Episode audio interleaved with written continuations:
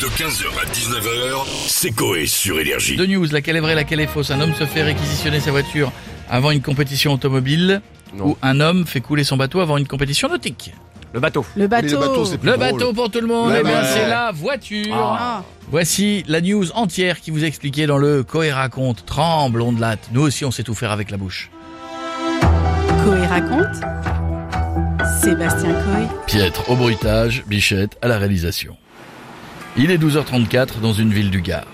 Pendant que Francis Lalanne attend qu'on écoute sa chanson 67 millions de fois pour égaler Drake, Pierre fait les dernières modifications sur son stock car.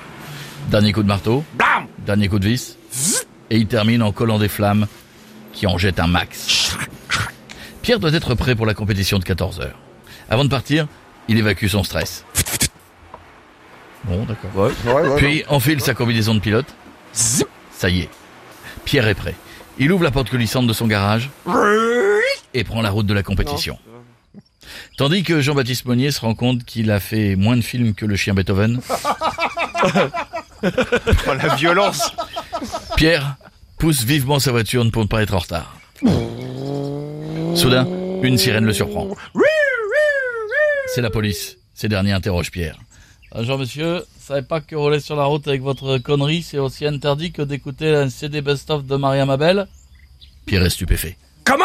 Il ne savait pas qu'il existait un best-of de Maria Mabel, comme il ne le savait pas pour le stock car. Il va quand même tenter de négocier.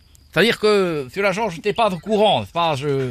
Alors, les, les- laissez-moi partir, en échange, je vous donne le dernier album de Liane Folly, c'est très, bon. Elle reprend du Michel Jonas, après avoir massacré Balavoine. Là, c'est Michel Jonas, c'est bon, c'est très bon. Cette proposition enchante autant les policiers que de se taper l'intégrale du nounou d'enfer.